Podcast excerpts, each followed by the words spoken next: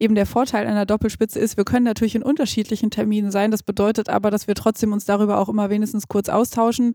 Und natürlich auch in Regierung sein bedeutet, dass es regelmäßig Presseanfragen gibt, also dass wir uns natürlich auch mit unserer Pressestelle austauschen. Also das heißt, es gibt wirklich sehr, sehr viele Kanäle, die wir immer im Blick äh, behalten müssen. Und äh, manchmal ist das schon, schon eine Aufgabe, das Handy im Blick zu behalten. Wenn du einen Blick hinter die Kulissen von Politik und Parlamenten abseits vom bekannten Polit-Talk werfen möchtest, dann bist du hier richtig. Gemeinsam mit Grünen-Politiker Stefan Engsfeld und seinen wechselnden Gästen hörst du, wie politische Entscheidungen heute getroffen werden, welche Auswirkungen sie auf das Morgen haben und was es braucht, um in eine grüne Zukunft durchzustarten. Viel Spaß bei. Natürlich Stefan. Hallo und herzlich willkommen zu einer neuen Ausgabe von meinem Podcast Natürlich Stefan. Ihr wisst das ja schon, ich habe mir immer Gäste eingeladen und ich freue mich sehr, dass heute die beiden Fraktionsvorsitzenden von meiner Fraktion auch, vom Bündnis 90 Die Grünen im Landtag von Nordrhein-Westfalen, Wiebke Brems und Verena Schäffer zu Gast sind. Hallo Verena, hallo Wiebke. Hallo. Hallo. Ihr seid unsere weibliche Doppelspitze. Ich stelle euch erstmal vor, ähm, ihr seid beide 2010, wir sind gemeinsam 2010 alle in den Landtag eingezogen, ja. seitdem Abgeordnete, manchmal mit leichten Unterbrechungen. Wiebke ganz kurz, ich ein bisschen länger, Verena durchgängig. ihr seid beides, habe ich festgestellt, gar keine NRW-Kinder, sondern du bist geboren, Wiebke, in Bremerhaven. Und du bist geboren, Verena, in Frankfurt am Main. Richtig. Wie hat es euch nach Nordrhein-Westfalen geschlagen? Äh, meine Eltern sind einfach mit uns umgezogen. da war ich fünf und ich bin in Witten aufgewachsen, also mitten im Ruhrgebiet. Ich bezeichne mich auch eher als Kind des Ruhrgebiets. Ja, bei mir ist es ähnlich. Ähm, auch meine Eltern sind auch mit mir nach Nordrhein-Westfalen gezogen in mehreren Etappen und ich bin seitdem ich sieben bin in Nordrhein-Westfalen und äh, da seitdem in Gütersloh aufgewachsen. Ah, gucke mal. Mhm. Gut, ich bin Duisburg geboren. Ne? Ich bin eigentlich Ruhrgebietskind, aber auch sehr, sehr schnell nach Düsseldorf. Wiebke ist Diplom-Ingenieurin. Du hast Elektrotechnik mit der Fachrichtung Erneuerbare Energien studiert und äh, warst äh, Sprecherin für Energiepolitik und Klimaschutz. Und Verena ist innenpolitische Expertin. Auch zum Thema Rechtsextremismus hast du viel gemacht und du hast einen Bachelor in Geschichte und jüdische Studien.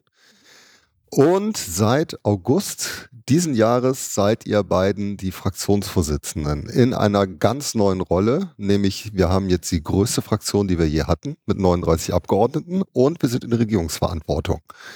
Beschreibt mal, wie ist es denn so als Fraktionsvorsitzenden? Macht Spaß? Ich finde, es macht sehr viel Spaß, ähm, aber es gibt auch sehr viel zu tun. Aber auch das macht ja Spaß. Also, wir haben jetzt ja einfach eine sehr, sehr große Fraktion, 39 Abgeordnete. Wir waren noch nie so groß, noch nie so vielfältig. Ähm, wir haben sehr viele neue Abgeordnete und wir sind jetzt eben in der Regierung und in einer neuen Konstellation mit der CDU. Und das ist natürlich wahnsinnig ähm, spannend. Ja, wir haben schon alle Hände voll zu tun, sind natürlich im Gespräch mit unseren eigenen Abgeordneten, aber eben auch ganz intensiv mit der CDU. CDU. Ja, und während Verena ja vorher schon Fraktionsvorsitzende war, ist für mich die Rolle doppelt neu. Also als Fraktionsvorsitzende, für mich ist auch das erste Mal äh, wirklich eine Doppelspitze, ähm, habe ich bisher auch noch nicht so gehabt und dann eben in der, ähm, ja, in der Regierung. Ne? Und äh, ich finde auch, es ist ein sehr spannender Job. Wir können sehr viel gestalten. Es ist ein sehr vielfältiger Job, weil wir natürlich innerhalb äh, der Fraktion in sehr viel Austausch sind, eben mit dieser großen, neuen, vielfältigen äh, Fraktion auch sehr viel lernen und sehr viel im Austausch sind. Denn neue Leute bringen auch äh, ganz neue Ideen mit, äh, auch wie man vielleicht neu miteinander arbeiten kann. Und nach draußen ist es natürlich auch neu, ja. Also jetzt eben auch nicht mehr, du sagst es ja auch nicht mehr nur in dem eigenen Fachbereich unterwegs zu sein, sondern das Themenspektrum weiter zu haben dann äh, natürlich auch ja mit dem Koalitionspartner sehr eng in Abstimmung zu sein. Also es ist wirklich jeder Tag ist einfach anders, neu und spannend. Wie teilt ihr euch auf? Wie ist eure Rollenverteilung in so einer Doppelspitze? Also ich glaube, dass so eine Doppelspitze nur funktioniert, wenn man sich zum einen sehr gut versteht und sich eben auch zu 100 Prozent vertraut ich glaube, wir kommen jetzt schon so in so einen Modus, dass wir gegenseitig wissen, was die andere wahrscheinlich davon hält und dazu denkt. So. Und ich glaube, das ist eigentlich perfekt für so eine Zusammenarbeit in einer Doppelspitze. Und wir haben natürlich so grob die Themen aufgeteilt, aber es ist schon so, dass wir bestimmte Termine mit wichtigen Akteuren in Nordrhein-Westfalen auch gemeinsam führen und wir uns einfach sehr, sehr eng austauschen, mehrfach am Tag telefonieren oder uns Nachrichten schreiben und einfach immer sehr eng abstimmen. Ja, also das Vertrauen ist halt wirklich das A und O. Ne? Und da hilft es natürlich auch, dass wir jetzt uns schon länger kennen, eben seit 2010 ja auch schon zusammen im Landtag sind ähm, und da auch immer viel miteinander zu tun hatten. Das hilft, wenn wir jetzt ganz neu angefangen hätten, hätten wir vielleicht noch ein bisschen länger gebraucht, um jetzt so zusammenzukommen. Aber es ist äh, genau das. Also man kann sich einfach aufeinander verlassen und ähm, bestimmt, ähm, also ich meine, jede von uns hat natürlich auch ein bisschen unterschiedliche äh, Qualitäten, aber ähm, wir sprechen da gar nicht so drüber, so du kannst das besser, ich kann das besser, sondern irgendwie kommt das ganz intuitiv, dass wir uns da gut ergänzen. Und manchmal wissen wir wirklich schon oder melden uns beide in Runden unabhängig voneinander und dann hat sich die jeweil, jeweils andere Wortmeldung erledigt, wenn man sagt, genau das wollte ich auch sagen. Wer telefoniert denn jetzt mit Hendrik Wüst von euch beiden, wenn der anruft? Ich würde sagen, diejenige, die gerade Zeit hat, ne? Nein, also auch sowas teilen wir uns ja auf. Ne? Also wir gucken einfach, wer hat Zeit, wer kann was übernehmen. Und ich finde, das ist einfach das Gute auch an Doppelspitzen, dass man sich gegenseitig die Dinge auch aufteilen kann, dass man Verantwortung ähm, teilen kann und gemeinsam tragen kann. Ne, wie gesagt, ich glaube auch, man kann zu zweit einfach eine Menge schaffen, was man vielleicht alleine so nicht schaffen würde. Und ähm, ich finde so diese Abstimmung ist einfach wichtig, dass man jemanden hat, mit dem man sehr vertraut ist und sich ähm, auch irgendwie rückkoppeln kann. Ne? So und ja, ich glaube, das ist einfach eine Qualität von Doppelspitzen. In der letzten Legislaturperiode waren wir ja Opposition. Jetzt habt ihr schon gesagt, wir sind Regierungspartei geworden äh, hier äh, im Land äh, mit der CDU. In Berlin haben wir ja Regierungsverantwortung in einer anderen Konstellation, in der Ampel mit SPD und FDP. Was würdet ihr denn erstmal generell sagen, ist so mit, sag ich mal, die Top drei größten Unterschiede zwischen Oppositionsfraktionen und Regierungsfraktionen aus eurer Sicht? Uh. Und Verena, du warst ja in der Opposition schon Fraktionsvorsitzende. Ja, aber auch nur die letzten beiden Jahre. Aber ich glaube, Wiebke wollte gerade. Naja, ansetzen. also mir fällt, also ich glaube, eine Sache ist natürlich äh, schon so, also es gibt einfach viel mehr Abstimmungsrunden, ne? Also weil man eben nicht mehr alleine entscheidet, wie man jetzt natürlich äh, ganz konkret vorgeht. Ich sage mal, alleine Anträge machen wir ja nur noch zusammen mit einem Koalitionspartner. Das heißt, man muss sich einfach mit mehr Leuten abstimmen. Das heißt, dass natürlich äh, solche Dinge auch ein bisschen mehr Zeit äh, brauchen. Das wäre so das Erste, was mir einfällt. Und wenn man selber im Plenarsaal sitzt, also wenn die Plenarsitzungen sind, ist es natürlich auch so, dass man in der Regierung insofern mehr Verantwortung trägt, als dass man natürlich auch schauen muss, dass man immer die Mehrheit im Plenum hat. Äh, in der Opposition hat man das sowieso nicht. Äh, da ist man dann vielleicht ein bisschen lockerer manchmal unterwegs. Ja, und ich finde, das ist halt eigentlich so genau dieser Punkt. Man hat die Mehrheit, man kann halt ganz konkret Sachen gestalten und weiß, dass die Anträge, die wir schreiben, nachher eben auch so beschlossen werden, dass es nachher so umgesetzt wird. Und damit wächst natürlich auch die Verantwortung. Also wir tragen einfach eine wahnsinnig große Verantwortung für dieses äh, bevölkerungsreichste Bundesland. Das macht auf der einen Seite Spaß, aber ähm, da ist natürlich auch sehr viel Ernsthaftigkeit dabei, weil wir einfach wissen, was das eben auch bedeutet. Was sind die größten Herausforderungen für NRW? Naja, also ich sag mal, wir haben ja jetzt gerade mehrere Krisen gleichzeitig. Ne? Ähm, wir sind ähm, immer noch nicht, würde ich sagen, so raus aus der Corona-Krise. Wir sehen immer noch die brechenden äh, Auswirkungen. Äh, das ist was, womit wir aber überall ja ähm, zu arbeiten haben. Und äh, ich finde, die größte Herausforderung ist natürlich, dieses Industrieland Nordrhein-Westfalen zu transformieren. Also in der Energiewende ähm, das alles hinzubekommen. Wir kommen ja vom Kohleland und wollen ein erneuerbares Land sein. Wir wollen die erste in klimaneutrale Industrieregion Europas werden. Das ist eine ganz, ganz große Aufgabe, da die Menschen mitzunehmen, aber natürlich äh, die Unternehmen dabei mitzunehmen. Das kostet Geld, das kostet Kraft, äh, aber es gibt keine Alternative dazu, weil wir ja den nächsten Generationen auch äh, ja, eine lebenswerte Umwelt hier auch äh, hinterlassen wollen. Und das ist in so einem Land wie Nordrhein-Westfalen mit so vielen Einwohnern, so viel Industrie wirklich eine äh, ganz große Aufgabe, vor allen Dingen von dem Hintergrund, dass jahrelang eigentlich viel zu wenig getan wurde. Und ich würde sagen, wir haben natürlich auch sozialpolitisch oder gesellschaftspolitisch ähm, auch große Herausforderungen. Es ist ja nicht so, dass wir über soziale Belastungen durch die Krise jetzt erst quasi sprechen, natürlich jetzt wegen der Krise, aber das Thema Armut ist natürlich ein Thema, was auch schon vorher in Nordrhein-Westfalen da war. Wir haben eine hohe Armutsquote in Nordrhein-Westfalen, viele Menschen, die von Armut ähm, bedroht sind oder betroffen sind. Thema Kinderarmut ist ein großes Problem, gerade so in, im Ruhrgebiet, in der Ruhrgebietsschiene, sage ich mal. Ja, das ist einfach eine riesige Herausforderung. Und natürlich ist es so, dass Sozialpolitik ähm, und viele Maßnahmen Bundespolitik sind, aber das Land kann natürlich auch sehr viel leisten. Also, dass wir zum Beispiel die soziale Infrastruktur stärken, dass wir dafür sorgen, dass Familien so beraten werden, dass sie wissen, welche Ansprüche auf welche Leistungen haben und diese dann eben auch beantragen können. Also, da gibt es schon auch viel zu tun und das haben wir auch als ähm, Koalition uns sehr fest vorgenommen, dass wir das Thema Armut angehen und hier ähm, in Nordrhein-Westfalen bekämpfen. Bei den ganzen Themen, die ihr gerade genannt habt, das sind Regierungsverantwortung. Was würdet ihr sagen, wo macht denn Grün eigentlich den Unterschied? Was ist das, also was unterscheidet uns denn dann da von den anderen? Also ich würde nochmal bei den Themen anfangen, die ich auch gerade äh, genannt habe. Also genau das, die Frage des Kohleausstiegs beispielsweise ist einfach eins, ähm, wo es den Unterschied macht, dass, dass wir Grüne mit äh, in Verantwortung sind.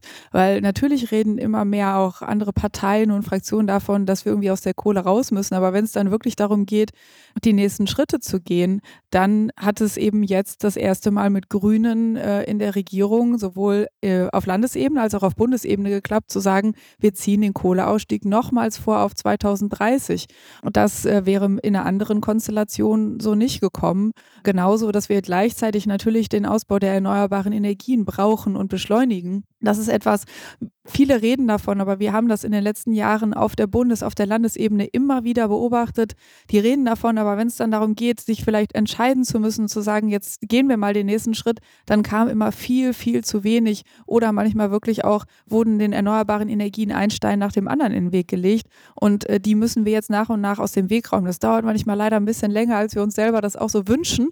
Aber das macht eben den Unterschied, dass wir sagen, wir müssen da jetzt wirklich unsere ganze Kraft hintersetzen und nicht nur davon sprechen. Ja, und ich glaube, das Spannende an dieser Koalition von CDU und Grünen ist, dass wir sehr unterschiedliche Perspektiven immer wieder auch einbringen. Ich glaube, dass wir Grüne einfach auch immer wieder Dinge hinterfragen. Also zum Beispiel, wie wollen wir aus diesen Krisen herauskommen. Also dass es kein Weiter so geben darf, ähm, wie wir wirtschaften, wie wir mit dem Klima umgehen, dass wir immer wieder solche Dinge auch in Frage stellen. So. Und ich glaube schon, dass es auch unsere Aufgabe als Grüne ist, was diese Koalition hier auch anbetrifft. Ich glaube schon, dass wir Grüne es doch schaffen, auch Perspektiven, andere Perspektiven einzubringen als die CDU, dass wir ähm, zum Beispiel im Bereich der Gesellschaftspolitik sehr viel ja auch im Austausch sind mit äh, Migranten-Selbstorganisationen beispielsweise, immer wieder auch Aspekte einer vielfältigen Gesellschaft einbringen. Und das sehe ich schon auch als unsere Aufgabe an, das auch in diese Koalition zu tragen. Koalition neben den inhaltlichen Themen. Ähm, es gibt ja Regierungsmitglieder auch von uns in diesem Kabinett. Wie läuft denn so eine Abstimmung zwischen einer Doppelspitze im Parlament und den Regierungsmitgliedern? Wie macht ihr das? Ja, wir sind einfach sehr viel im Austausch. Wir sprechen sehr viel miteinander, also wirklich täglich eigentlich. Und ähm, versuchen uns da einfach sehr, sehr eng ähm, auch abzustimmen. Und wir sehen uns da auch ein bisschen als, ähm, ja, wie soll ich das sagen, nicht als Einheit, aber schon so als gemeinsame Truppe. Wir haben da ein gemeinsames Ziel und ähm, genau. Und manchmal geht es auch einfach über kurze Nachrichten, Mensch, wir müssen mal sprechen oder wie ist eigentlich damit, äh, okay, ich schick dir was. Also das ist ja auf allen Ebenen, ne? also von äh, Telefonieren über äh, Gruppenchats bis äh, Einzelnachrichten haben wir einfach alles dabei. Und äh, das trägt aber immer wieder dieses gemeinsame Verständnis, wir wollen dieses Land positiv äh, verändern. Das finde ich, merkt man einfach an jedem Tag. Andere Koordination, Berlin, Ampel. Ich habe es vorhin schon angesprochen. Andere Regierungskonstellationen, äh, viele Themen, auch die Krisenthemen werden ja in Berlin mitentschieden von der Bundesregierung. Dort stellen wir ja äh, auch Regierungsmitglieder. Wie läuft die Abstimmung mit der Bundestagsfraktion? Also wie ist das von Parlament zu Parlament? Es sind ja auch zwei Fraktionsvorsitzende aus Nordrhein-Westfalen an der Spitze der Bundestagsfraktion. Und wie läuft es mit den grünen Regierungsmitgliedern? Gibt es da überhaupt Kontakt? Genau, es gibt total viel und engen Austausch und vertrauensvollen Austausch und ähm, natürlich sind so die AnsprechpartnerInnen von Wiebke und mir natürlich die ähm, ja, die Fraktionsmitglieder, also die Bundestagsabgeordneten, aber eben natürlich auch die Fraktionsvorsitzenden und ganz wichtig auch die Fraktionsvorsitzenden aus den anderen grünen Landtagsfraktionen. Da haben wir einen sehr engen Draht und ähm, Austausch. Und ich finde das auch wichtig, weil wir als grüne Fraktionen, sowohl im Bundestag als auch in den anderen Landtagen, wir ja den Anspruch haben, wirklich auch sehr selbstbewusst Politik zu machen. Also wir nicht nur irgendwie Vorlagen der Regierung, auch wenn es unsere eigene ist, irgendwie abzunicken, sondern wir wollen gestalten als Fraktionen. Und ähm, deshalb finde ich diesen Austausch auch unter den Fraktionen und mit den anderen Fraktionsvorsitzenden einfach unheimlich wichtig. Das klingt jetzt für mich so, dass ihr unglaublich viel, sag ich mal, mit Koordination befasst seid. Wie viel Prozent am Tag ist denn das? Oh mein Gott, das kann man, also ich würde sagen 100. also eigentlich machen wir das den ganzen Tag. Also es ist wirklich, man, ähm, also natürlich, wir haben auch Termine, aber wir merken halt immer wieder, wenn wir irgendwie auch, also wenn wir uns natürlich in Terminen darauf konzentrieren, in dem Termin zu sein, dann liegt das Handy mal beiseite. Aber es ist äh, schon manchmal schlimm, wenn man so nach ein, zwei Stunden aufs Handy guckt, was in der Zeit einfach passiert ist und was man dann wieder für Zeit braucht, um sich wieder auf den Stand zu bringen, äh, sich gegenseitig äh, zu informieren. Eben der Vorteil einer Doppelspitze ist, wir können natürlich in unterschiedlichen Terminen sein. Das bedeutet aber, dass wir trotzdem uns darüber auch immer wenigstens kurz austauschen ähm, und natürlich auch ähm, in Regierung sein bedeutet, dass es regelmäßig Pressen, Presseanfragen gibt. Also dass wir uns natürlich auch mit unserer Pressestelle austauschen. Also das heißt, es gibt wirklich sehr, sehr viele Kanäle, die wir immer im Blick äh, behalten müssen. Und äh, manchmal ist das schon, ja, schon, schon eine Aufgabe, das Handy im Blick zu behalten. Sag mal zum Schluss, für die Hörerinnen und Hörer, wie sieht so ein Tag von euch aus? Wie ist so der typische Tag bei Verena Schäffer? Wie ist der typische Tag bei Wiebke Brems? Das kann man halt so gar nicht so sagen, weil jeder Tag irgendwie einfach anders ist, je nachdem, was gerade so anliegt, was gerade passiert. Und viele Dinge ähm, hat man vielleicht morgens noch gar nicht so auf dem Schirm, sondern die passieren so im Laufe des Tages. Aber ich würde sagen, so ein typischer Tag ist, ähm, dass wir von 8.30 Uhr bis mindestens 9.30 Uhr erstmal in diversen Telefonkonferenzen sind. Also das heißt, morgens so eine ganze Stunde ist eigentlich schon mal weg mit äh, zum Beispiel der Presselage und mit den verschiedenen Abstimmungsrunden. Genau, und dann kommt es so sehr auf den Tag an. Ne? Also entweder haben wir montags zum Beispiel ähm, Fraktionsvorstand, der mehrere Stunden dauert, ähm, oder dienstags die Fraktionssitzung. Ähm, Genau, und dann, dann stehen halt einfach verschiedene Termine an. Also entweder Vororttermine oder wir treffen uns mit den verschiedenen Akteuren hier in Nordrhein-Westfalen. Ähm, ja, es kommt immer so ein bisschen darauf an, was eben gerade so anliegt. Oder wir sind in Runden mit der CDU, tauschen uns aus, stimmen Dinge ab. Also ich glaube, der Unterschied zu vorher, den ich bei mir bemerke, ist einfach, früher war irgendwie klar, irgendwie die nächsten Wochen, der Terminkalender sieht total, also ist total voll und man konnte aber sagen, wie so die nächsten Tage und Wochen sind. Und jetzt ist es so, wenn ich in meinen Terminkalender gucke, für in zwei Wochen, also jetzt gerade ist es äh, ein bisschen anders, im Dezember ist immer ein bisschen voller, aber so ähm, die nächsten paar Wochen sind eigentlich äh, gut gefüllt, aber danach sieht es irgendwie frei aus und denkt man, ah, da habe ich mal Zeit, mal ein bisschen drüber nachzudenken, wie soll eigentlich irgendwie das nächste Jahr vielleicht aussehen. Und dann ist man in der Woche und auf einmal macht es Buff und äh, die Woche ist irgendwie wahnsinnig voll, weil man dann auf einmal eben noch zusätzliche Abstimmungsrunden hat, weil an dem Tag, wo man selber denkt, Mensch, da habe ich ein paar Stunden Zeit, um jetzt mal die Mails abzuarbeiten, auf einmal ähm, doch eben ganz neue äh, Themen wieder aufkommen und am Abend fragt man sich, hm, also das, was ich eigentlich machen wollte, habe ich gar nicht geschafft, wann mache ich das? Vielleicht heute Nacht oder ähm, am nächsten Tag. Also es ist wirklich so, ähm, ja, man fragt sich morgens, wenn man aufsteht, was bringt der Tag heute? Ähm, der Terminkalender kann ein Anhalt sein, muss er aber nicht. Aber wir wollen es gar nicht beklagen. Nein. es ist ja ein Job, der wahnsinnig äh, spannend ist. Ich finde, es ist nach wie vor einfach ein riesiges Privileg, Abgeordnete sein zu dürfen, wirklich hauptberuflich Politik machen zu dürfen und auch in dieser Funktion ähm, mitgestalten zu können. Ne? Also als Fraktionsvorsitzende ist ja unsere Aufgabe, dass wir ähm, die Positionen der Fraktion eben auch weitertragen, dass wir dafür sorgen, dass sie umgesetzt werden. Und ähm, das ist schon einfach ein, ja, ein wahnsinniges Privileg Privileg, auch in dieser gerade total herausfordernden Zeit diese Sachen machen zu dürfen. Also das denke ich ganz oft und ähm, bei allem Stress, den man zwischendurch hat, ist es doch einfach ja, wahnsinnig Tolles machen zu können. Auf jeden Fall, das ist ja das, was man, äh, was einen ja gleichzeitig auch wieder antreibt, ne? dass man sagt, so wir können hier mitgestalten und gleichzeitig wissen wir auch, dass es natürlich unser Umfeld, aber auch mitmachen muss und auch, auch mit anstrengen, möchte ich jetzt mal sagen. Ne? Also Freunde, Familie, äh, ja, äh, merken halt schon, dass man an der einen oder anderen Stelle halt dann doch ähm, auch mal einen Termin absagen muss, ähm, dass, dass es leider nicht so funktioniert, wenn irgendwie ein großes, wichtiges Thema aufkommt, dass man äh, doch sagen muss, ähm, tut mir leid, wir müssen uns später treffen, wir können uns heute doch gar nicht treffen, weil man in Videokonferenzen äh, dann doch noch irgendwie, ja, wieder äh, Herr der Lage werden muss. Aber es ist gut, dass man eben Freunde und Familie hat, die das auch mittragen und mitmachen, unterstützen, sonst wird es ja auch nicht funktionieren. Ganz zum Schluss, eure Vorsätze und eure Wünsche für 2023. Oh Mann, ich habe mir so viel vorgenommen. Aber wenn ich es jetzt Raus sage. Damit. Also, soll ich es wirklich sagen? Natürlich. Oh je, da muss ich mich aber daran äh, messen lassen, ob ich das geschafft habe. Richtig? Okay, ich sage zum Abschluss zwei Sachen, die ich mir vorgenommen habe fürs nächste Jahr. Also einmal habe ich mir vorgenommen, alle Abgeordneten in ihren Wahlkreisen zu besuchen und vor Ort Termine zu machen. Vielleicht schaffe ich das nicht alles in einem Jahr, aber ich will nächstes Jahr damit starten. Und privat habe ich mir auch was vorgenommen. Und ich hoffe sehr, dass ich das schaffe. Ich ähm, will schon seit langer, langer Zeit Skateboard fahren können. Ich finde das einfach total cool.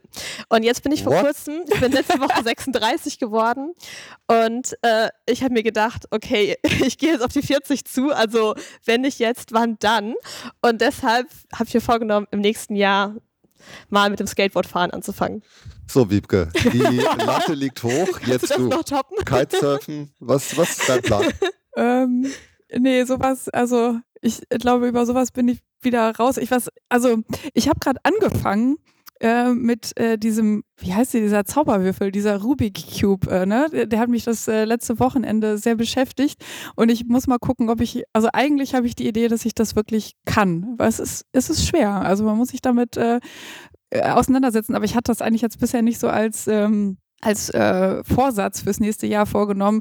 Mein Vorsatz ist, dass ich ein bisschen besseren Ausgleich wieder zwischen Privat und ähm, ja hier Politik finde. Bei mir ist etwas der, der Yoga-Ausgleich äh, in den letzten Wochen und Monaten zu kurz gekommen. Das habe ich mir vorgenommen. Das muss wieder besser werden. Ja, politisch äh, möchte ich gerne anstoßen, dass wir mehr in, in Austausch, ja, wie man so schön sagt, mit den Stakeholdern kommt. Also von Leuten, die in Vereinen, in Verbänden, in Unternehmen unterwegs sind.